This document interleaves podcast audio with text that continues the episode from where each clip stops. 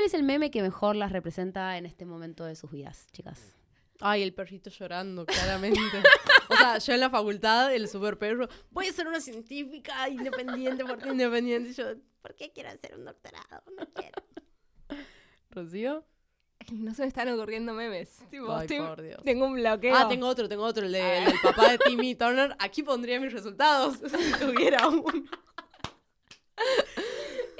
Muy bien, ese es fantástico, ese es fantástico. Bueno, si no, alguno que te haya representado en algún momento particular de tu vida que digas. tipo, solo puedo pensar en el necesito de Osvaldo Laporte. Ok, ok, ese es un buen meme muy actual. Yo también eh, iba a tirar, si me hubieran preguntado, el del perrito, pero de chiquito y grande, y más que nada, tipo, con mis viejes. Onda, ve- 29, 28 años, como, sí, voy a sacar un préstamo para comprarme una casa, y el préstamo es por 20 años, y, que sí, y yo tipo, bueno, ¿Compro que gané palta este hoy o no este compro mes? palta? eh, sí, sí, yo siento que estoy más, más por ese lado, pero cambia todos los días. Esta es la tercera temporada de Dato Encerrado, un podcast sobre qué hay detrás de lo que sabemos, de lo que pensamos que sabemos y de lo que no tenemos idea. Somos Rocío Priegue, Belén Zanoni Saad y Melina Laizaucas, y usamos este espacio semanal como excusa para charlar sobre experimentos e historias de la ciencia que nos flashean la cabeza. Si les gusta este podcast, nos pueden encontrar en Instagram y Twitter como arroba. Teorías conspirativas, chismes que se vuelven virales, imágenes que recorren el mundo en cuestión de segundos y ese chiste que te apareció en el escroleo matutino por tu red social favorita que te hace pensar, mientras se lo reenvías a tus amigues, boludo soy yo. Ese tema que no paras de tararear, na na na, nasty girl, fantastic, que este culo es natural o no plastic, la fiesta que todo Twitter te dice que te estás perdiendo, el flequillo que mantenés bien cortito como esa cantante, turbio, arre, o sea, tipo que, ¿estás triste? Memes. Memes everywhere. Hay uno que no casé. ¿Cuál? ¿Estás triste? Yo tampoco, pero obvio que es de TikTok. Ay, chicas, no, pará, pará, pará. Es obvio que es es muy- TikTok. Oyentes y oyentas, no piensen que la gente de la ciencia está tan ensimismada. Esto es un... Es no, un pero tengo todo. o es sea, muy viral. Emilia Mernes hablando de Duki. Ah, sí, sí, sí. Emilia Mernes Ah, en una sí, sí. entrevista eh, eh, contó que ella le hablaba así a Duki. Sí, sí, sí. de una forma muy bebé y de una forma que todo el mundo está imitando todo el tiempo porque es como que no vamos a decir, o sea, si lo tenemos que blanquear, no es que nadie lo hizo alguna vez. Yo también hablo medio como bebé, tengo momentos, qué sé yo, pero está todo dentro de la intimidad. Es raro como contarlo, decirlo, no sé. Y creo que ese fue como el hype de toda la situación y la gente lo sigue diciendo. Sí, lo vi. La gente. La los gente en la alumnos. calle. Lo vi en la entrevista con Coscu, pero no, no lo vi convertido en meme. Tipo, no vi gente replicándolo. Opa, opa, me interesa la, la, eh, la salvación, la, la, Salvedad. La salvedad que acabas de hacer es muy relevante a términos del episodio. ¿Alguna vez se preguntaron cuándo o cómo este término cortito y pegadizo empezó a formar una parte tan importante de nuestras vidas? ¿De dónde salió? ¿Cómo? ¿Cuándo? ¿Por qué? ¿Cuándo? Nunca me lo pregunté, pero siento que lo vivimos. O sea, hubo un momento en el que la palabra meme existía y un momento en el que antes no Claro. había Y existido. hubo un momento en el que hubo que explicarle a nuestros padres qué era un meme. Digo, ¿estuvieron en esa? Totalmente. No, y de Tipo, hecho, tipo, definir. o sea, más allá de que era un meme, como explicarle los memes. O sea, tener un chiste ahí adelante y es como, es gracioso porque está haciendo esto con la mano y es, es como, ah, sí. 12 años de colegio privado al pedo. Eh, bueno, no sabemos muchas cosas sobre los memes. Estos años se empezó a investigar, curiosamente, un poco más. Eh, pero lo que sí sabemos es que los memes están acá para quedarse. Y en el capítulo de Dato Encerrado hoy vamos a estudiar básicamente cuáles son los orígenes de los memes, qué, de dónde viene la palabra meme, quién lo inventó, por qué, para qué. Y vamos a, eh, les voy a contar, no sé si lo saben, capaz que ya lo sabían, pero básicamente el origen eh, del término de lo que es un meme y de la definición de lo que es un meme eh, vino de la mano de la biología, eh, vino de la mano de un biólogo y la historia que está por atrás de todo esto es muy, muy curiosa y vamos a hablar de Darwin. Sí, vamos a hablar de Darwin. No hay otro biólogo en la historia. No, no, pero no fue Darwin, fue alguien que quiere mucho a Darwin. Ok, Sí, porque es parecido, pero no es lo mismo. De hecho, que es no- bastante fanático. Lo quiere mucho, mucho, un montón. Eh, sí, Exactamente, un lo montón. quiere mucho. Eh, bueno, toda esta historia comienza en el año 1976 con la publicación de un libro de este biólogo en cuestión, que se llama Richard Dawkins, eh, que publica un libro ¿Repetí el año?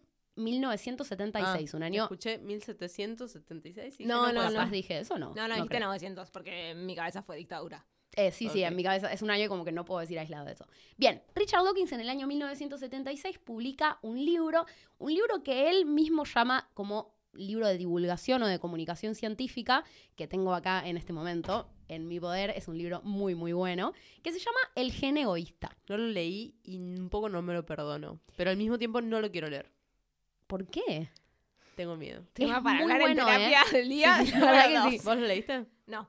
Pero, no, no, pero, pero yo no es que no me lo perdono y no lo quiero leer. Yo simplemente no lo leí. Es un libro que no leí en mi vida como tantos otros. Exacto. Bueno, es un libro realmente muy bueno. O sea, e- él, es un muy buen comunicador, por lo menos a mi criterio. Eh, Realmente lo, lo seguí mucho durante una época en la que era muy fanática de la biología, no como ahora. Pero este libro es muy, muy bueno. Lo tengo hace mucho. Gracias, Ana, por regalármelo en aquel momento.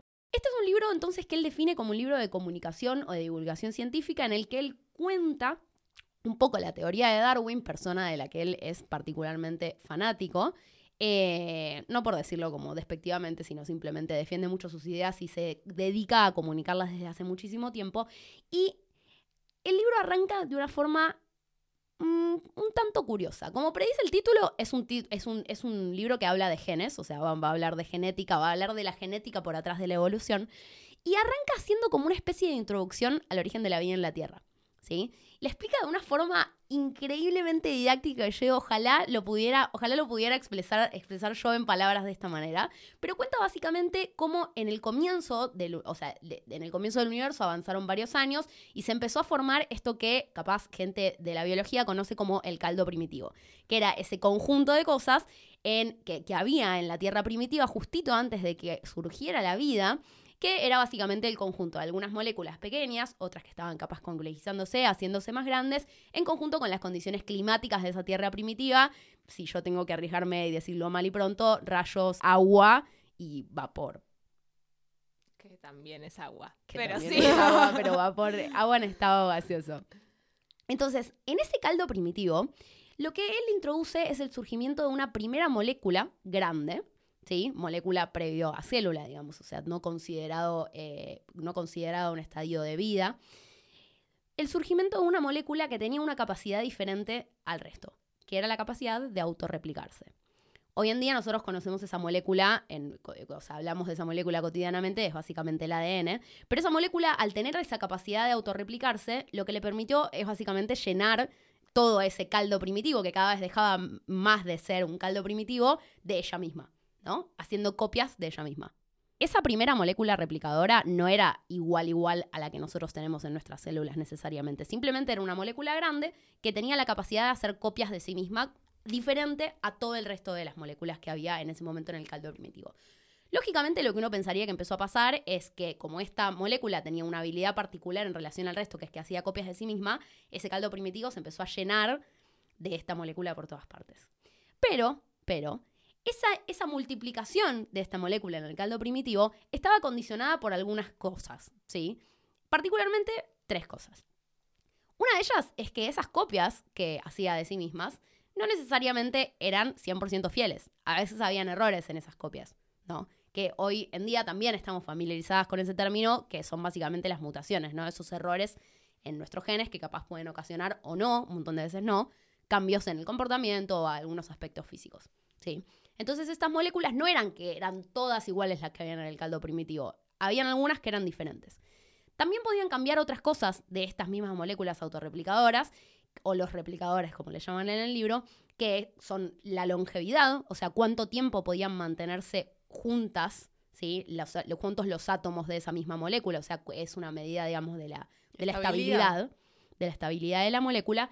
Y por otro lado, ¿a qué tasa logran reproducirse? Es decir, no es lo mismo una molécula, una- un replicador que se puede multiplicar una vez por hora que un replicador que se puede multiplicar una vez cada 10 días, por ejemplo. ¿no? Entonces rápidamente va a empezar a llenar mucho más ese caldo primitivo, ya le podemos decir tierra, en realidad no es que no era la Tierra, pero digamos, va, va a empezar a poblar todo a su alrededor mucho más una molécula que se replique más rápido que una que se replique más lento. Siempre y cuando duren después más o menos lo mismo. Porque si una que se replica más lento, pero dura mucho más, y una que se replica más rápido, pero dura mucho menos, ahí. Exacto. O sea, básicamente la, la- la abundancia relativa que vamos a tener de cada uno de estos replicadores va a depender de un conjunto de los tres factores que dije recién. De qué tan fiel es la copia que hacen de sí mismas.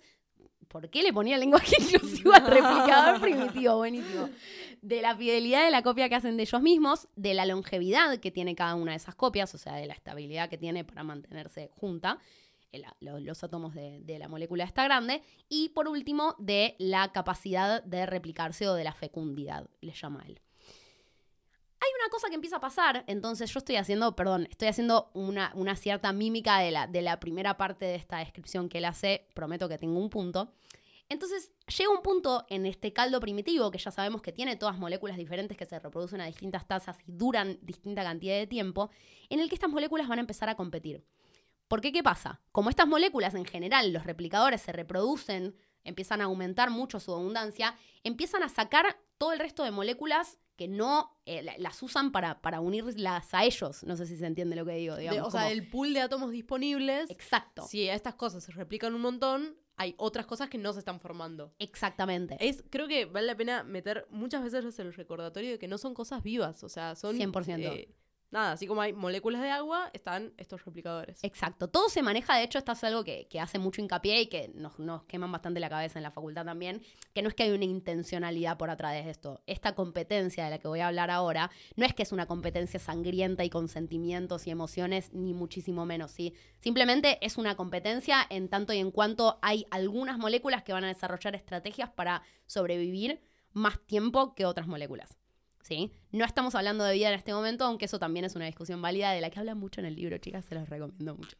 En fin, entonces lo que va a pasar es que estas moléculas replicadoras van a empezar a competir entre ellas. Van a competir, como decía Abel recién, por las moléculas que quieren, o por las moléculas o por los átomos que quieren sumar a su estructura final, ¿sí? Y lo que va a pasar, y acá es donde Dawkins introduce este, este primer término que da título al libro, es que cada una de, de estos modelos, cada uno de estos replicadores va a empezar de alguna manera a generarse sus propios mecanismos para sobrevivir más que el resto.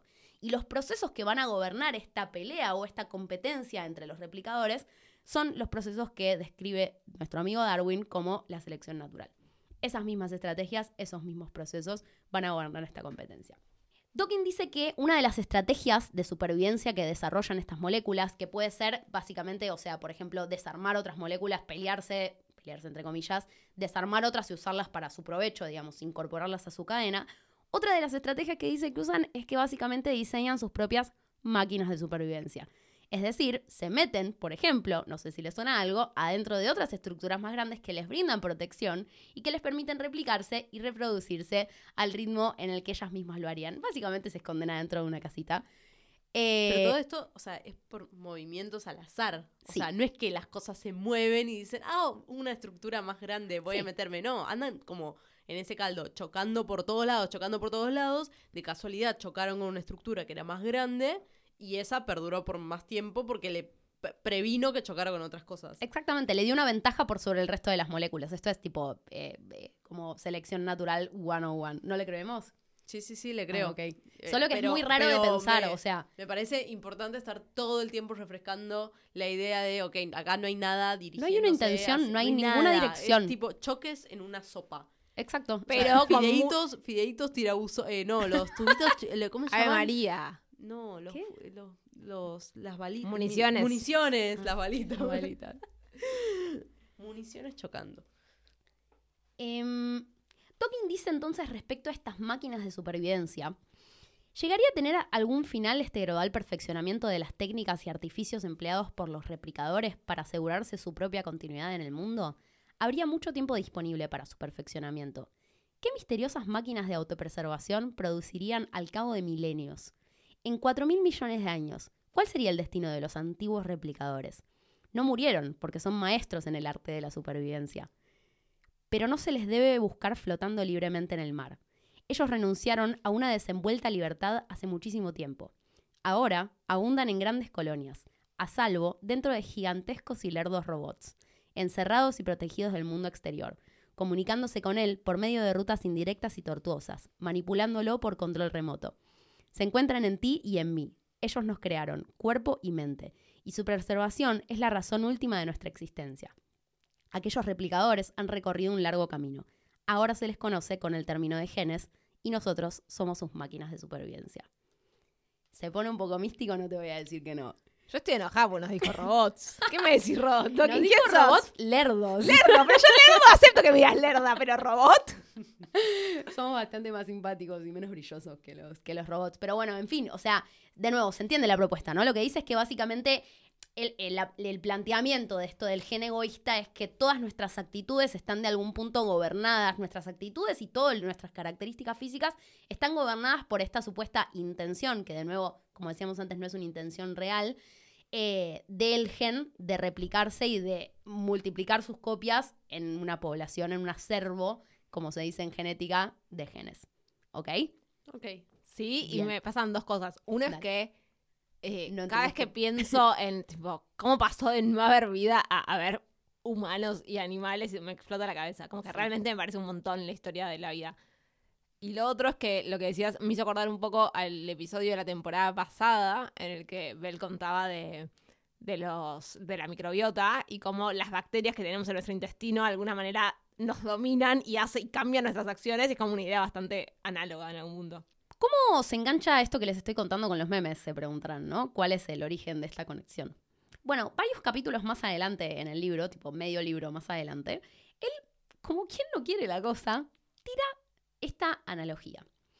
Él propone que la cultura, bueno, no lo propone él, ¿no? Ya había muchos autores que, que lo proponían hacía muchísimo tiempo, que la cultura es una característica distintiva de la raza humana. Hoy en día eso está bastante discutido porque se entiende que hay distintas formas de cultura y en antropología no les gusta esa, esa definición, esa circunscripción. Estamos de acuerdo con todo esto. Pero la tesis de él propone entonces que la cultura es una característica distintiva de la raza humana y que la transmisión cultural es análoga a la transmisión genética en cuanto, a pesar de ser básicamente conservadora, puede dar origen a una forma de evolución.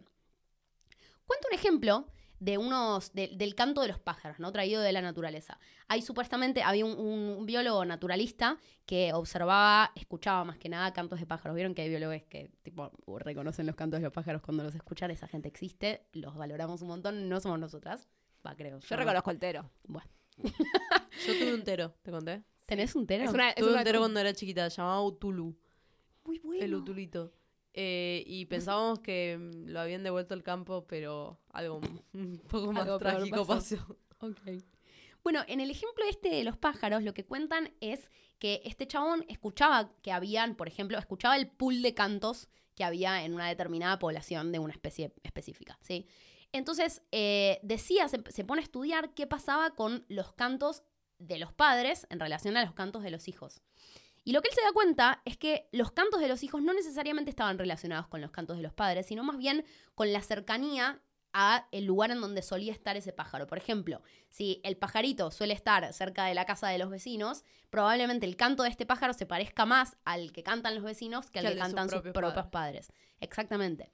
Y también este chabón había presenciado, por ejemplo, el surgimiento de nuevos cantos a partir de algunos errores, en los cantos que solían hacer, que en principio cuando él había llegado eran ocho, veía que había algún error o de repente empezaban a repetir alguna sílaba. Imagínense la atención que tenía que prestar en esto. Repetían alguna estrofa o repetían alguna sílaba y de repente se generaba un canto nuevo y ese mismo canto se empezaba a propagar porque lo empezaban a aprender otros pájaros y lo aprendían por cercanía y así se generaba una especie de evolución de este concepto, o sea, de este- del concepto no, de este canto o de este acervo de cantos eh, en las poblaciones a lo largo del tiempo que él después analoga también con los cambios que se van dando en el lenguaje que nosotros hablamos también, ¿no? O sea, el lenguaje también va evolucionando, eso se, se está hablando justamente un montón ahora. Y son evoluciones o son transmisiones culturales que no dependen necesariamente de una herencia genética. Entonces, ¿qué cornos pasa con eso? ¿Sí? Dawkins trae a colación, sí, Eso parece re loco, pero hay mucha gente que trabaja estudiando cantos de pájaros para estudiar mecanismos evolutivos y cosas de comportamiento animal. O sea, es un área de estudio súper grande, súper interesante y que nos es recontra ajena. Pero está buenísimo que haya gente que lo hace porque hay un montón de cosas de las que sabemos hoy que las sabemos gracias a, a esas personas. Re. Hay algo de todo esto de la transmisión cultural y de los conceptos culturales que son muy difíciles de definir. Creo que, que, que, que entran mucho en conflicto las distintas disciplinas que se pueden ocupar de analizarlo, ¿no? O sea, un antropólogo, un sociólogo versus el cuadradito que puede armar un biólogo bióloga analizando los cantos de los pájaros es como, es todavía está, está re bueno para tratar, pero lo veo como algo muy complejo.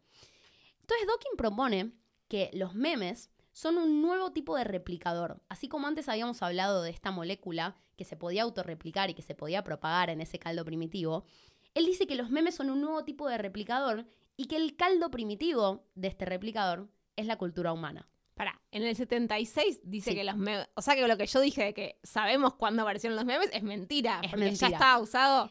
Exacto. Porque vos estás hablando de un tipo muy específico de memes. Y el problema es que la Y es al que definición de meme. le decimos memes, claro. Claro, o sea, el problema es que la definición de meme es muchísimo más extensa que lo que incluye a los memes de internet. Que tengo una pequeña definición de los memes de internet, pero los el concepto de meme es mucho más grande que eso. Eso es lo loco de todo esto. Puede ser que ese concepto de meme se usara en inglés y no en español, y en español solo llegó el meme a internet, o se decía meme también. Mm, la verdad que no sé qué tan inculcado está en la, en la- en la cultura, pero eh, yo entiendo que es una palabra que él bautizó y que se empezó a usar desde ese momento. Solo que justamente, o sea, hay como una, una cuestión con la definición que parece como si incluyera solamente un poquito de cosas y en realidad incluye muchas, muchas cosas. Ahora, o sea, se relaciona con la introducción también, si se la acuerdan. Él bautiza este término a partir de una palabra griega que se llama, que es, es mimeme, que significa imitación en griego. Y dice literalmente que en términos prácticos él quiere que sea una palabra más pegadiza y más corta, entonces le saca el mi de adelante y le deja como meme un capo total. La vio. El La vio, la vio. la vio totalmente. Esto 1976, aparte un libro publicado, ¿entendés? Tipo, lo empezó antes que 1976. Una locura. Y él da como ejemplos de lo que él define como memes, que son básicamente, volviendo a lo de los pájaros, por ejemplo, tonadas, por ejemplo, canciones, por ejemplo, formas de fabricar algunas cosas, como por ejemplo... Ah, como por ejemplo modas, ¿sí? Modas que se usan durante un Básicamente tiempo. cualquier cosa que se viraliza, que tiene como su pico de uso y, Realmente. y que cae eventualmente. Exacto, exacto. Y que si se sostiene, quizás es como una incorporación al sistema cultural o... Muy o sea, bien esos términos. Termina definiéndolo, como para que quede más cerradito, como una entidad capaz de ser transmitida de un cerebro a otro. ¿Sí? Porque, ¿Por qué traigo a los cerebros a colación? No es porque me gusten en particular, sino porque justamente son el medio en el cual, así de nuevo, volviendo al caldo primitivo, son el medio en el cual se propagan los memes. Los memes van saltando de un cerebro a otro y se caracterizan por las mismas cosas que los genes del caldo. ¿Sí? ¿Por qué se caracterizan con las mismas cosas que, que- que que los genes del caldo? Pensemos en las tres que había mencionado antes. Sí, hay algunos que están hace millones de años, o sea, no millones, pero que Nunca son- desaparecen. Que no caen. Exacto. Hay algunos que, que caen muy rápido, que tienen un momento de fama altísimo y y después te los caen muy rápido. ayer. Exactamente. Y hay memes también que se van copiando a sí mismos, tipo el meme del perrito, por ejemplo, que nosotros dijimos hoy, lo usamos en dos contextos completamente diferentes, pero el meme en sí mismo es muy parecido, ¿sí? Entonces también hay, un- hay una cosa de que se van modificando a lo largo del tiempo. Pero a para mí lo loco es, es esto de sentir como si fuera, parecido de nuevo al capítulo de la, de la microbiota, de sentir como, como esto, como, ah, ok, entonces yo estoy medio parasitada por esto, ¿entendés? Como que es una entidad que está bien, no está viva, pero, pero bueno, el término de vida, que es la vida, que no es la vida, qué sé yo, y de repente coloniza mi cerebro de alguna manera y yo lo replico también, ¿entendés? Como que nosotros también somos motores de que eso se viralice y de que eso se multiplique, porque hablamos de memes y compartimos memes y usamos memes a veces, entonces es como, es un montón. Él cita a otro, a otro colega, porque de hecho Hawking es bastante humilde con este término que después hizo muy, muy famoso. Para, humilde y este chabón no van. En la, sé, no se no la de- Bueno, yo estoy en un momento de amor con Hawking, pero. Con Hawking, con Dawkins. Pero. Pero bueno, nada. Él cita a otro chabón y él dice que en realidad no es que la idea del meme fue completamente idea suya. Como que venía generándose, venía gestándose y estaba dando vueltas en, en- en la comunidad científica, pero bueno, él le pone un nombre, le da como identidad. Había un caldo de cultivo dado para que surgiera la palabra meme. Me encanta. Él cita a un colega que decía algo como esto. Cuando plantas un meme fértil en mi mente, literalmente parasitas mi cerebro, convirtiéndolo en un vehículo de propagación del meme, de la misma forma que un virus puede parasitar el mecanismo genético de una célula anfitriona. Y esta no es solo una forma de expresarlo. El meme, para, digamos, creer en la vida después de la muerte, por ejemplo un meme, se ha realizado en verdad físicamente millones de veces como una estructura del sistema nervioso de los hombres individuales a través del mundo. ¿Sí? Entonces, de nuevo, ¿no? O sea, revisando nuestra propia definición de qué memes nos rodean, qué memes replicamos, cuántos memes más están en nuestro día a día que el meme del perrito. Es que un poco va que, o sea, cualquier idea es un meme desde este punto de vista. Claro. O sea, no cualquier idea, sino más bien las, estas unidades que se van transmitiendo y que tienen una cierta cantidad de viralización o de replicación, que se comunican de uno a otro. Pero, por ejemplo, uno de los memes que más, del que más habla él en el libro, él es muy antirreligión. Entonces, básicamente, él dice que Dios es un meme y analiza desde qué punto de vista Dios puede llegar a ser pensado como un meme y cuál es, eh, de alguna manera, como la, la, no es conveniencia la palabra, pero la ventaja quizás, o por qué funciona como meme. ¿sí? ¿Qué, ¿Qué es lo que le brinda al sujeto que lo incorpora, o al cerebro que lo incorpora, como beneficio, y por qué lo quiere también como comunicar, ¿no? Eh, y eso también está súper interesante. Eh, hay una cosa más que volviendo a la analogía entre el gen egoísta y el meme egoísta, que es esta última parte ¿no? de la competencia. Nosotros habíamos terminado la parte de los genes diciendo que que los genes compiten por su supervivencia, eh, básicamente por incorporar a las moléculas y a los átomos que hay disponibles en su propia estructura y replicarse más que el resto y compiten y se pelean y la la la la. Ahora, ¿existe algo así como un meme egoísta? ¿Cuál sería el mecanismo o por qué compiten los memes entre sí? ¿Qué respondería? ¿Por plata? Ah, no, el meme no, es que no, claro. No, pero por popularidad hay memes que se usan mucho y que vuelve bien un meme que tiene un significado muy similar, o sea, levemente distinto, pero muy similar y que lo reemplaza. Entonces deja de usarse el anterior porque se usa este nuevo. No se me ocurre ningún ejemplo concreto, pero. Claro, básicamente compiten por nuestra atención. Sí. O sea, compiten por tiempo en nuestro cerebro. Sí. Y en nuestras redes ¡Es sociales. ¡Es un montón! es un montón. Entienden que compiten por el tiempo. Es como las redes sociales en algún mundo. O sea, compiten por la cantidad de tiempo que pasamos en las redes sociales, por la cantidad de clics que hacemos. Bueno, los memes compiten justamente por nuestra atención, por el tiempo que le prestamos atención, por la cantidad de veces que los compartimos. Hablando ya ahora sí de los memes de internet, ¿no? Eh, pero todo el resto también. Y depende, o sea, el meme, el punto del meme es que es el concepto. El oh no. Oh, re, es recontra, es un re meme. pero cualquier canción también es un meme, de alguna sí, pero depende de cuánto, de nuevo, o sea, volviendo a, esto, depende de cuánto se replique, ¿no? O sea, no toda la canción de eh, la, la, quinta, es la quinta sinfonía, la de Vivaldi. De Beethoven. Vivaldi ¿Y cuál es la de Vivaldi? la de Vivaldi. bueno, ahí está, la estación, la primavera el meme de la primavera es la partecita que todos nos acordamos, ¿entiende? O sea, es la parte que por algún motivo alcanza a más, claro, que sobrevive más tiempo. No es que todas las cosas son un meme, está medido de nuevo en términos de cuánto se replica, cuánto vive, cuánto se mantiene igual, etcétera. ¿Sí? Él habla, hace, por ejemplo, una analogía del meme de la teoría de la evolución de Darwin, que dice, sí, no, obviamente nosotros no tenemos todos el libro de Darwin en nuestra cabeza y nos la acordamos igual, pero el concepto de la teoría de la evolución, de la selección natural que hizo Darwin, eso sí lo tenemos todos incorporado, y ahí está el meme, ¿se entiende? O sea, el, el, meme es el concepto que está por atrás, que se transmite como concepto y que se puede transformar y que se puede contar de maneras distintas, se puede mutar como un gen, pero de alguna forma se mantiene como puro por detrás. Ok. ¿Qué ibas a decir vos? No, no, no viene el caso. O sea, sí, pero es rebuscado.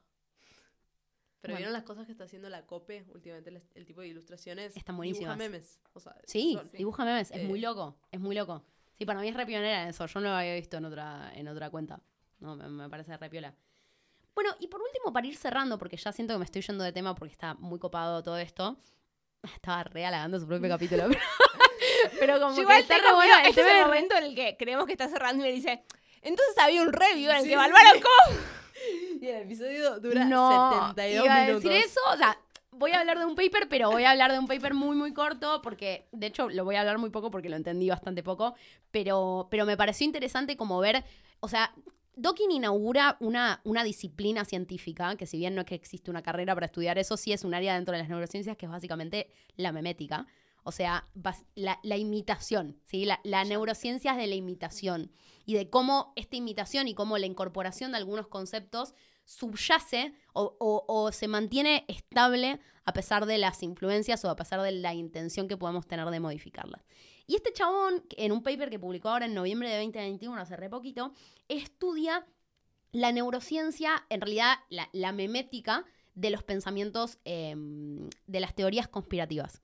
Ah, por cierto qué? que habías empezado por ahí. Exacto, había empezado por ahí, todo estaba unido, todo estaba, todo tenía un sentido. Entonces, la neurociencia de las teorías conspirativas, que tienen como característica justamente que son re memes, y que muchas veces pasa algo de lo que no hablé porque no llego con el tiempo, pero que la- una persona que piensa en que, que cree alguna teoría conspirativa probablemente crea en otras teorías conspirativas. Es como todo un, un- en inglés se dice exacto. Susceptible a. Exacto, una susceptibilidad a creer. Y de hecho no es solamente una susceptibilidad, pasa a ser, y es lo que estudia este chabón, un estado mental de alguna manera. ¿sí? Pasa a ser un conjunto de conexiones en el cerebro que llevan a que esos pensamientos se ocasionen. Entonces lo que él dice, él, él le pone, le pone eh, un nombre que no me ocupé de traducir, es Rapid Freezing of High Neuroplasticity, pero parte de la base de que en los momentos emocionalmente fuertes, ¿sí? se genera en el cerebro una plasticidad específica. ¿sí? Y esa plasticidad hace que las, nuestras memorias o nuestras observaciones o lo que creemos que sabemos sea particularmente en ese momento bastante susceptible. Y cuando en ese momento, en esa ventana de tiempo, entra un concepto o un conjunto de observaciones nuevos, o por ejemplo, eh, una idea, che, la Tierra es plana. Pum, la Tierra es plana. Ah, y eso me responde capaz a algunas cuestiones que yo estaba dudando, cuestiones que estaban justamente eh, eh, puestas en duda en, ese, en esa situación emocionalmente fuerte, que hacen que ocurra este rapid freezing of high neuroplasticity y se condensen de alguna manera unas ideas o observaciones que no necesariamente coinciden con mi framework o el conjunto de conceptos que yo tenía acerca de la Tierra antes, por ejemplo. Y por eso también se sabe que, en general, para atacar, digamos, las teorías conspirativas con Exacto. evidencias y datos, en general no funciona. Y que uno, por más que a uno eh, no, le cueste o le parezca insólito o difícil, uno quizás debería poder adoptar una postura un poco más comprensiva, barra empática y tratar de entender cuáles son los verdaderos motivos por los cuales, ok, ¿por qué estás pensando que la Tierra es plana? En lugar de decir, che, toma esta foto satelital, ¿te parece que esto es plano? Exacto, exacto. Y de hecho, bueno, también hablábamos en algún momento de que la, la mejor forma de, de derribar algún mito no era diciendo, no era hablando justamente de ese mito, ¿no? Como poniendo a discutir de una forma tan directa y confrontativa. Bueno, Un poco eso, eh, voy a ponerme melancólica, fue el inicio de esta unión de haber dicho, es cierto. che, queremos lograr de alguna manera hablar sobre todas las confusiones que hay alrededor de la neurociencia y que no son así. Hagamos algún proyecto de comunicación que todavía no sabemos ni cómo se va a llamar ni qué va a ser. De hecho, que pensábamos que iba a ser una cuenta de Instagram. Y hoy es un podcast que está en el- su tercera temporada. Un montón. Me gusta Espero que le pongas melancólico. música melango de fondo. Así será. Eh, este chabón que viene del área de las redes neuronales, lo que hace es generar diversas simulaciones tratando de representar de alguna manera cómo son las redes neuronales de aquellas personas que, que, creen en este conjunto de teorías conspirativas. Y la describe como una especie de void, que no sé cuál es la palabra en castellano, como una especie de... de ¿No es vórtice? Embudo, vórtice. Pará. Vortex, zinc, agujero zinc, negro. dice. Zinc es el tipo la bacha en la que lavamos la... Ah, sí. Y zinc en castellano, ¿cómo es? Una...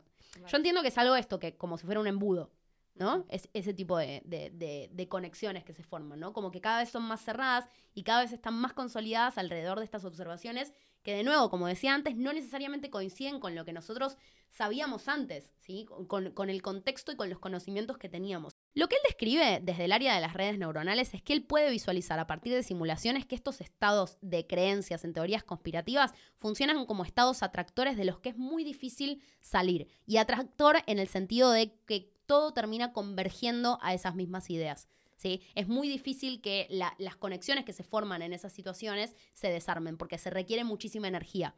¿Sí? De nuevo, todo esto es desde el campo de las simulaciones. El chabón no hizo ningún experimento con humanos.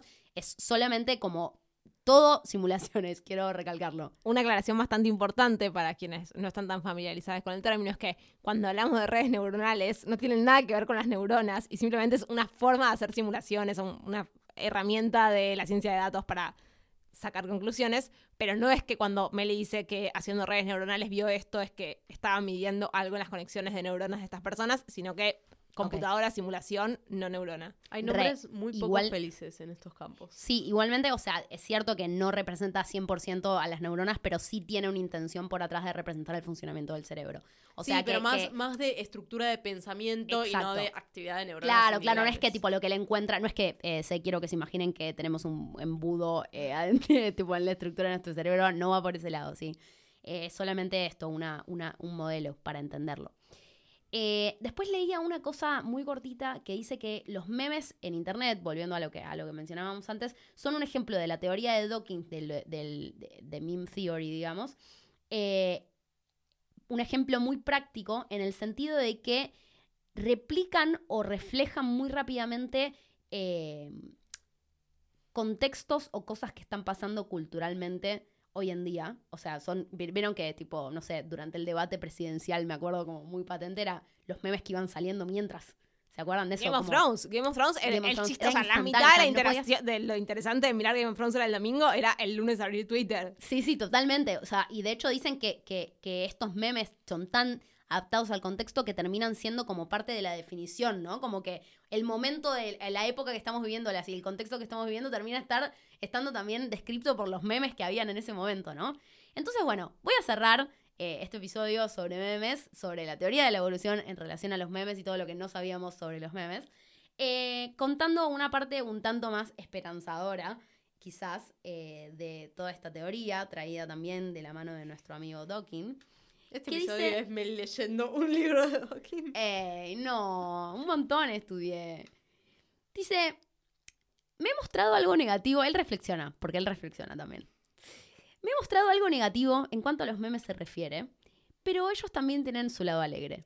Cuando morimos, hay dos cosas que podemos dejar atrás nuestro, los genes y los memes. Fuimos construidos como máquinas de genes, creados para transmitir nuestros genes. Pero tal aspecto nuestro será olvidado al cabo de tres generaciones, más o menos. Tu hijo, aún tu nieto, puede parecerse a ti, quizás en los rasgos faciales, en talento para la música, en el color del cabello. Pero a medida que pasan las generaciones, la contribución de tus genes es dividida en dos. No pasa mucho tiempo sin que alcance proporciones insignificantes. Nuestros genes pueden ser inmortales, pero la colección de genes que forma cada uno de nosotros está destinada a desintegrarse hasta desaparecer. No parece muy optimista por ahora. Pero si contribuyes al mundo de la cultura y tienes una buena idea, compones una melodía, inventas una bujía, escribes un poema, cualquiera de haces estas podcast. o haces un podcast, cualquiera de estas cosas puede continuar viviendo, intacta mucho después que tus genes se hayan disuelto en el acervo común. Bien, la, reflexión final es que el podcast va a ir más allá de nuestras muertes y que en este preciso instante nos estamos volviendo eternas. Re.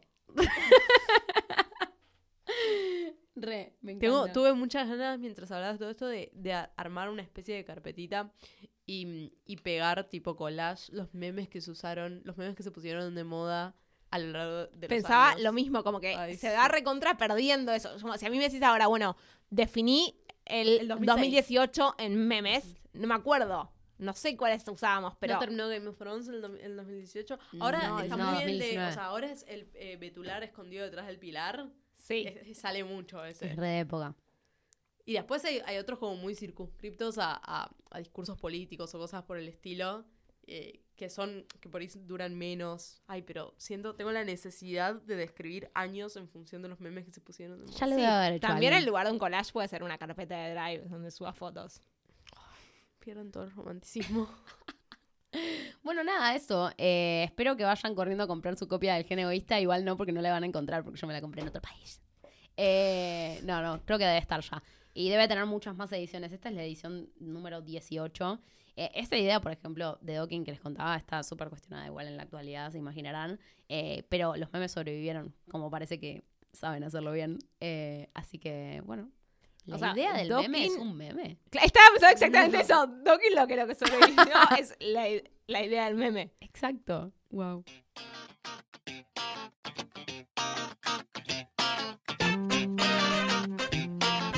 Bueno, esto fue todo por hoy. Nos encontramos la semana que viene. Les recordamos que nos pueden seguir en nuestras redes sociales, Twitter e Instagram, arroba dato encerrado, que los episodios, además de estar saliendo por Spotify, los encuentran en YouTube.